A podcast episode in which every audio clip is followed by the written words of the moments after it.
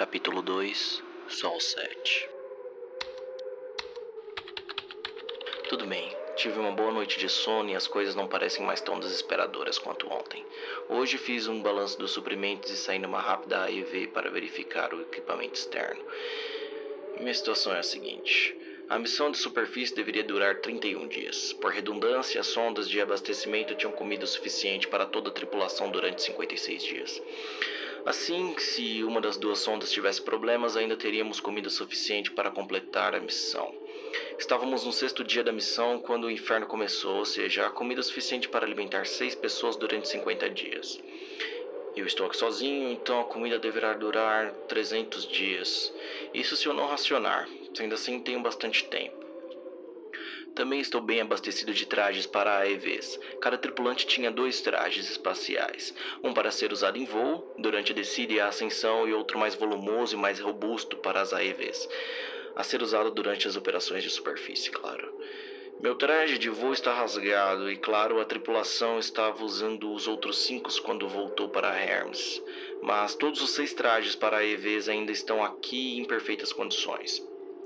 O Reb aguentou a tempestade sem problema algum. Lá fora a situação não é tão boa. Não consigo encontrar a antena parabólica, provavelmente foi arrastada por quilômetros. O vento se foi, é claro. Meus colegas de tripulação usaram para chegar a Hermes. No entanto, a metade inferior, o estágio do pouso, ainda está aqui. Não há motivo para levá-la de volta quando o peso é seu grande inimigo. Essa parte do VEM inclui o equipamento de pouso, a central de produção de combustível e tudo que a NASA julgou desnecessário para a viagem de volta à órbita.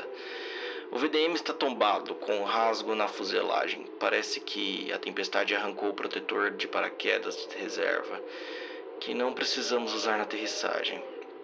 Uma vez aberto, o paraquedas arrastou o VDM por toda parte, fazendo-se chocar contra todas as rochas da área. Não que o VDM fosse de grande utilidade para mim, seus propulsores não conseguem erguer nem o peso do próprio veículo. Ah, mas eu poderia usar algumas peças. Talvez ainda possa. Os dois veículos espaciais estão semi-enterrados na areia, mas fora isso, seu estado é bom. Os lacres de pressão estão intactos, faz sentido. O procedimento operacional em caso de tempestade é interromper o deslocamento e esperar que a tempestade passe. Eles são feitos para aguentar o tranco. Consigo desenterrá-los em mais ou menos um dia de trabalho. Perdi a comunicação com as estações meteorológicas, situadas a um quilômetro do REB, nas quatro direções. Talvez estejam funcionando perfeitamente. A comunicação do REB está tão fraca no momento que não deve nem conseguir alcançar um quilômetro. Oh. O parque de células solares estava coberto de areia, o que torna inútil. Aqui vai uma dica: células solares precisam da luz do sol para gerar eletricidade mas depois que as varri, as células voltarem à eficiência plena. Seja lá o que eu for fazer, vou precisar de bastante energia. Tenho 200 metros quadrados de células solares, com células de combustível a hidrogênio para armazenar bastante energia de reserva. Tudo o que preciso fazer é varrê-las de vez em quando.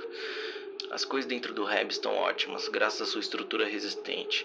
Fiz um diagnóstico completo do oxigenador duas vezes. Está perfeito. Se houver algum problema com ele, há um sobressalente de curto prazo que eu posso usar. Mas é apenas para emergência, enquanto o equipamento principal é consertado.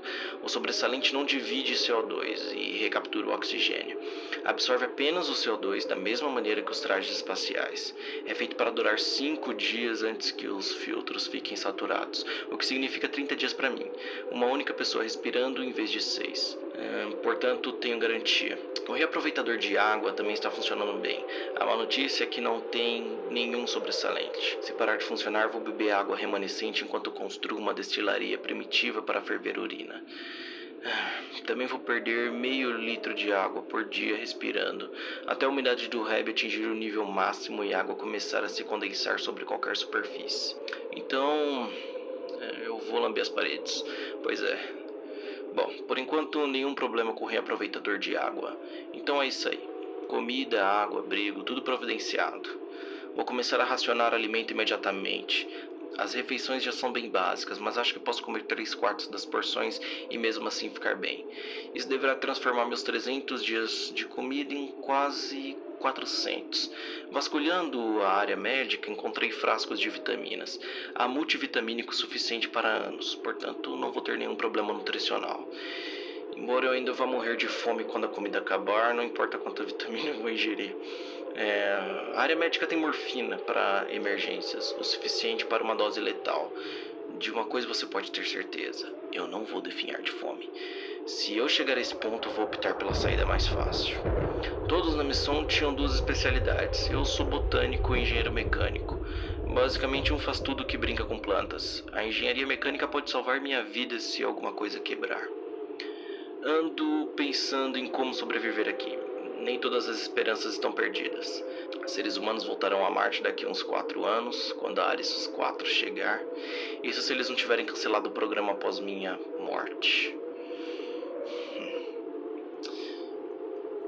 Ares 4 vai aterrissar na cratera de Schiaparelli, que fica a cerca de 3.200 km da minha localização, aqui na Aquidalha Planitia. Não tem como chegar lá sozinho, mas se eu conseguir me comunicar, talvez eu possa ser resgatado. Não sei ao certo como eles conseguiram fazer isso com os recursos disponíveis, mas a NASA tem muitas pessoas inteligentes. Então, essa é minha missão agora: encontrar um modo de me comunicar com a Terra. Se eu não conseguir fazer isso, o jeito vai ser encontrar uma maneira de me comunicar com a Hermes quando ela voltar daqui a quatro anos, com a tripulação da Ares 4. Claro que não tenho nenhum plano de sobreviver quatro anos com suprimentos para apenas um. Mas uma coisa de cada vez. Por enquanto, estou bem alimentado e tenho um objetivo. Eu vou consertar essa porra desse rádio.